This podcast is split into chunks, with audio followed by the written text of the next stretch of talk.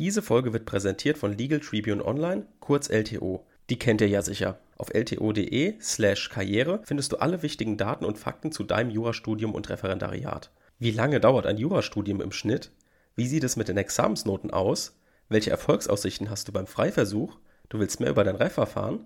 Dann schau jetzt auf lto.de/slash Karriere vorbei. Von Bewerbung bis zweitem Examen erhältst du dort alle Infos. Vielen Dank an LTO für die Unterstützung dieser Folge. Und hier für euch nochmal die URL lto.de/slash Karriere.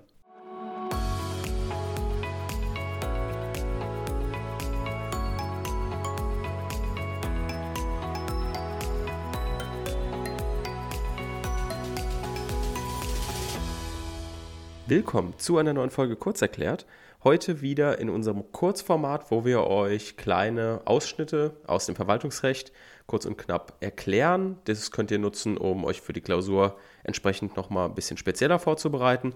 Das ist aber auch meistens irgendwie so ein kleiner Teaser oder so ein kleiner Vorgriff auf weitere Folgen von uns, damit man Sachen aus der großen Folge besser versteht und sich vielleicht nochmal da genauer anhören kann. Was wir uns heute anschauen, ist eine kleine Passage aus der Anfechtungsklage, wo wir schon mal in einer Folge, wo wir uns den Aufbau der Anfechtungsklage angeschaut haben, schon mal in die Zukunft geschaut haben. Also wir haben da gesagt, das werden wir uns in einer anderen Folge angucken und genau das machen wir heute. Und zwar geht es um das Problem des maßgeblichen Zeitpunkts für die Beurteilung der Sach- und Rechtslage in der Begründetheit einer Anfechtungsklage. Das klingt jetzt erstmal total abstrakt. Wahrscheinlich wissen die wenigsten, wann das mal ein Problem werden kann und wo das anzusprechen ist. Wann das mal ein Problem werden kann, das ist bei, das erkennt man sofort im Sachverhalt. Also wenn es um ein bestimmtes Tatbestandsmerkmal geht, in der Begründetheit der Klage, sei es jetzt im Polizei- und Ordnungsrecht, bei der Prüfung der Generalklausel, sei es im Kommunalrecht oder im Baurecht, was auch immer. Also immer, wenn es um eine Anfechtungsklage geht und in der Begründetheit der Klage im Sachverhalt relativ viel zu einem Tatbestandsmerkmal steht, was sich geändert hat. Also die Sach- und Rechtslage zu einem bestimmten Tatbestandsmerkmal hat sich irgendwie geändert. Da werdet ihr also im Sachverhalt praktisch schon drauf gestoßen. Und damit ergibt sich auch schon, wo wir das prüfen. Ich habe ja eben schon gesagt, es wird um ein bestimmtes Tatbestandsmerkmal gehen. Das heißt, wir prüfen dieses Problem nicht vorab in der Begründetheit der Klage nach dem Obersatz, sondern wir sprechen das bei dem Tatbestandsmerkmal an, auf das es im Sachverhalt angelegt ist. Und deswegen geht die Prüfung der Begründetheit dann natürlich ganz klassisch los mit dem Obersatz, den wir alle kennen, den wir uns einprägen aus 113 Absatz 1 Satz 1 VWGO.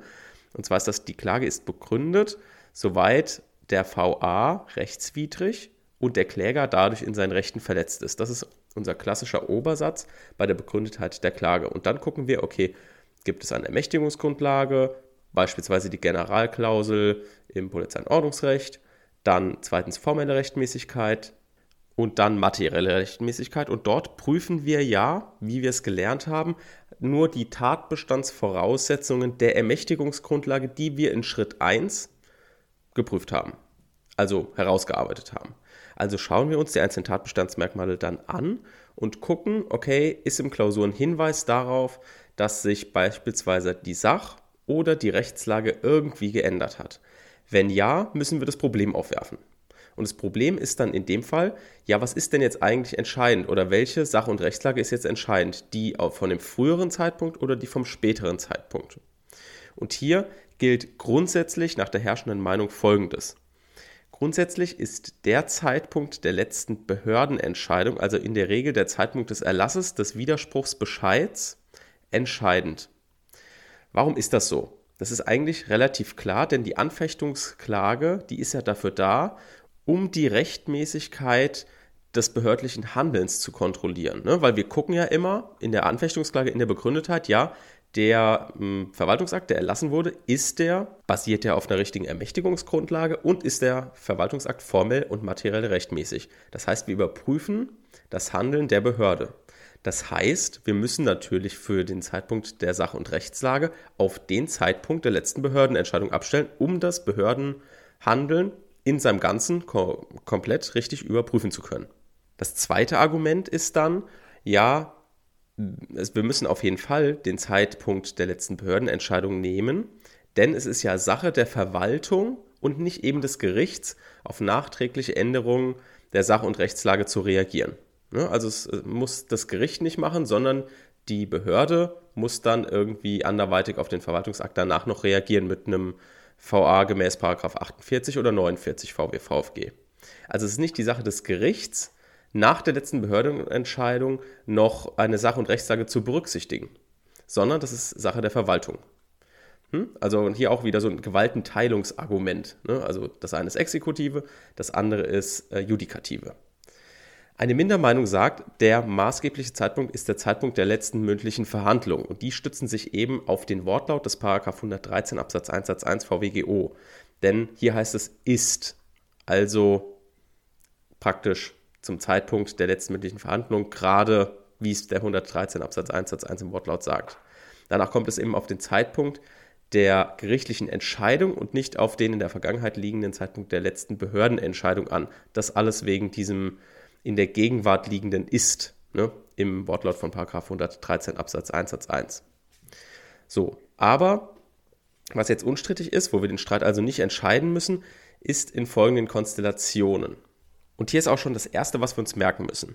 Das ist nämlich die Ausnahme von der Regel. Ne? Also die Regel ist, der Zeitpunkt der letzten Behördenentscheidung ist die herrschende Meinung und damit für uns entscheidend.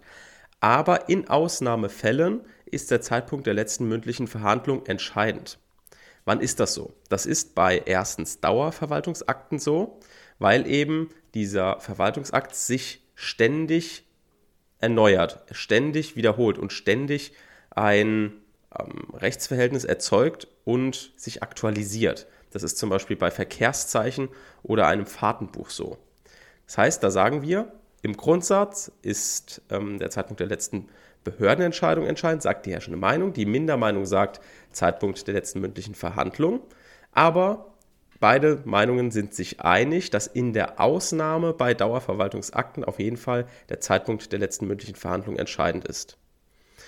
Es gibt noch eine weitere Ausnahme, die ist jetzt, hm, sage ich mal, nicht so, kommt nicht so häufig vor, aber sollten wir trotzdem uns anschauen. Und zwar ist das neben den Dauerverwaltungsakten eben Verwaltungsakte, die noch nicht vollzogen sind. Das kann zum Beispiel eine Beseitigungsverfügung für ein Gebäude sein, das noch im Laufe des Verfahrens wieder legal wird. Ne? Also äh, die Beseitigungsverfügung wurde erlassen, da war das Gebäude illegal und aber während des Gerichtsverfahrens wurde es legal. Warum ist das so? Weil natürlich eine Beseitigungsverfügung, wenn man die umsetzt, extrem Auswirkungen hat. Ne? Man muss das Gebäude abreißen. So. Das heißt, nochmal kurz zur Wiederholung, weil jetzt gibt es noch eine Ausnahme von der Ausnahme. Wir lernen auswendig, maßgeblicher Zeitpunkt für die Beurteilung der Sache und Rechtslage in der Anfechtungsklage in der Begründetheit ist es grundsätzlich die herrschende Meinung, letzte behördliche Entscheidung. Mindermeinung sagt, letzte mündliche Verhandlung, die ist aber für uns nicht entscheidend, denn wir gehen auf die herrschende Meinung. Von diesem Grundsatz, dass der Zeitpunkt der letzten Behördenentscheidung entscheidend ist, gibt es eine Ausnahme und zwar für Dauerverwaltungsakte und Verwaltungsakte, die noch nicht vollzogen sind. Von diesen Dauerverwaltungsakten gibt es jetzt wieder eine Ausnahme von der Ausnahme, wo es jetzt eben wiederum auf die letzte Behördenentscheidung ankommt. Ne? Wir gehen also wieder einen Schritt zurück und sagen, ja, es ist wieder der Grundsatz anwendbar und nicht die Ausnahme. Also die Ausnahme von der Ausnahme. Und das ist eben ganz besonders wichtig im Gewerberecht. Für Leute, die jetzt nicht im Anfängerkurs da irgendwie ähm, bei den ersten Übungen sind, im Verwaltungsrecht, sondern eben auch schon das besondere Verwaltungsrecht mit berücksichtigen müssen. Die müssen auf jeden Fall darauf achten, weil es ist ein totaler Klassiker. Und zwar geht es darum, dass ähm, jemand ein Gewerbe untersagt bekommt. Und hier geht es eben darum, ja, was ist, wenn sich jetzt diese Unzuverlässigkeit aus 35 im Nachhinein ändert? Und da sagt man ja eigentlich, ja, die Gewerbeuntersagung ist ein Dauerverwaltungsakt. Das heißt, wir gehen von unserem Grundsatz, dass die, der Zeitpunkt der letzten Behördenentscheidung relevant ist, gehen wir zurück mit der Ausnahme und sagen, Dauerverwaltungsakt, wir gucken auf den Zeitpunkt der letzten mündlichen Verhandlung. Aber hier, hier machen wir das eben nicht. Das ist eine Ausnahme von der Ausnahme und zwar aufgrund einer materiell-rechtlichen Regelung, die exakt das sagt, dass eben jetzt der Zeitpunkt der letzten Behördenentscheidung entscheidend ist. Diese Ausnahme von der Ausnahme steht in 35 Absatz 6 Gewerbeordnung. Schaut euch den mal bitte ganz genau an.